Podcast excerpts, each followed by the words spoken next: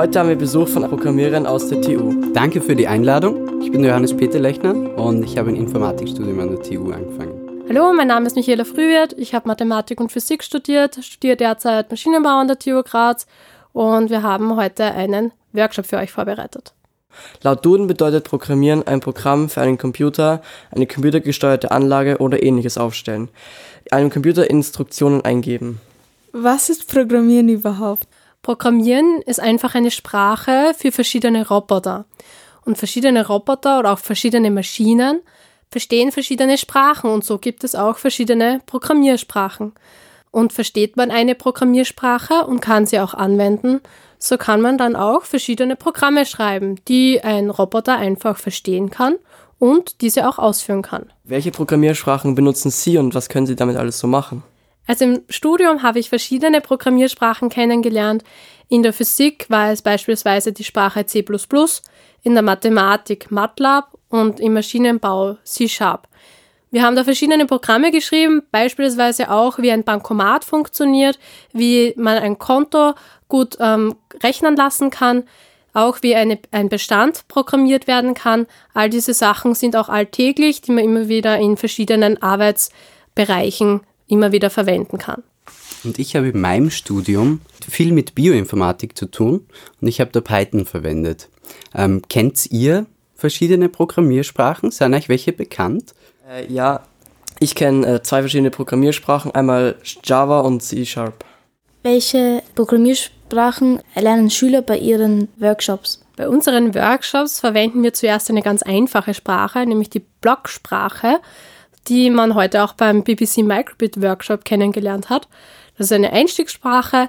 Man kann sich das vorstellen wie Lego-Bausteine, die in verschiedenen Reihenfolgen dann zusammengesteckt werden können.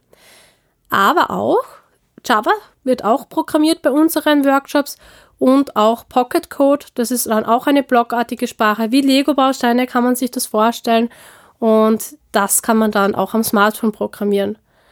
Habt ihr schon mal was von der Programmiersprache in dieser blogartigen Art gehört? Ja, ich habe Scratch sehr oft benutzt. Wir haben das in der Schule in Informatik auch schon gelernt. Äh, wir haben ja heute ein Orakel programmiert. Äh, es waren so drei Zahlen und jede Zahl hatte einen, eine Variable, also einen, einen Text, also ja, nein und vielleicht. Und mit, mit einem Zufallsgenerator hat die halt eine Zahl angezeigt und damit ein Text auf dem BBC Microbit wurde dann ein Text angezeigt, also ja, nein und vielleicht. Was ist der Unterschied zwischen also diesem Zufallsgenerator und zu einem hochkomplexen Programm?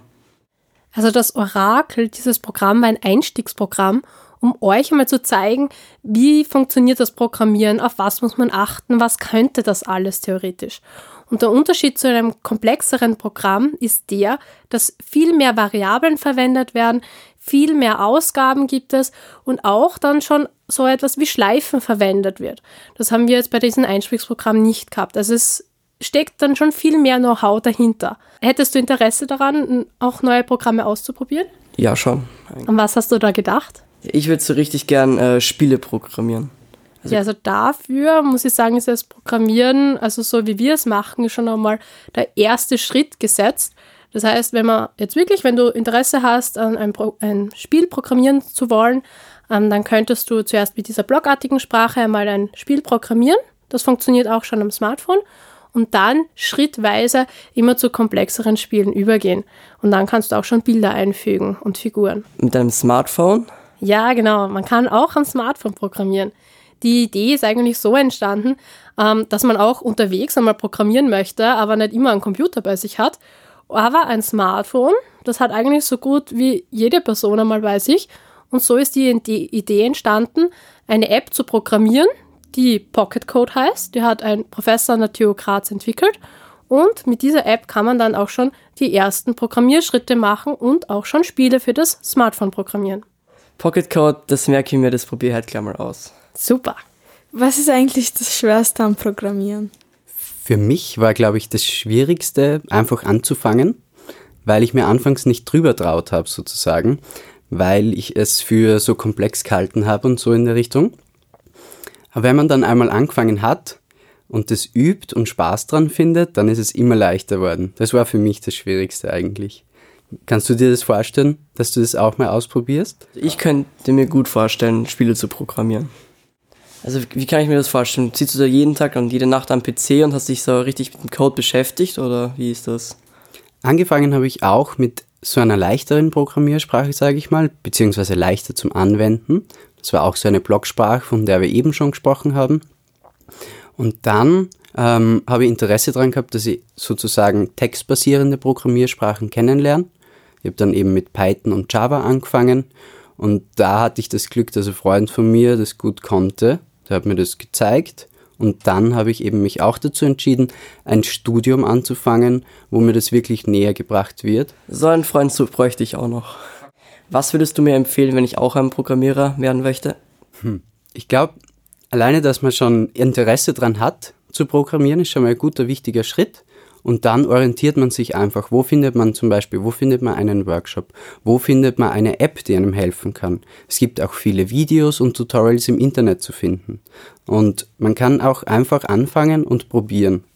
Das wäre so, glaube ich, ein guter Einstieg. Wie ist es, den ganzen Tag am Computer zu sitzen?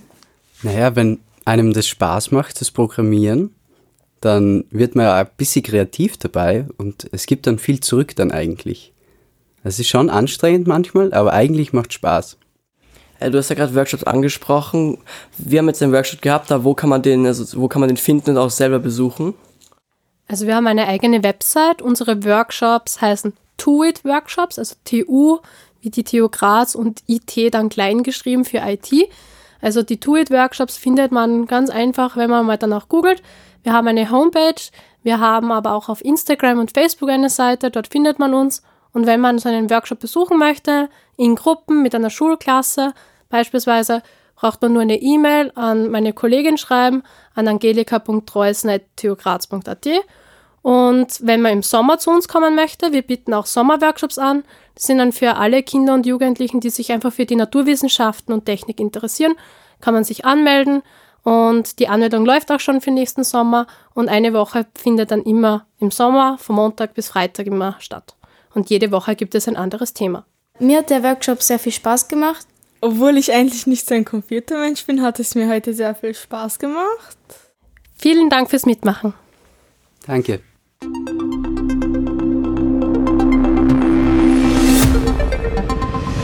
Radio Igi im Science Garten.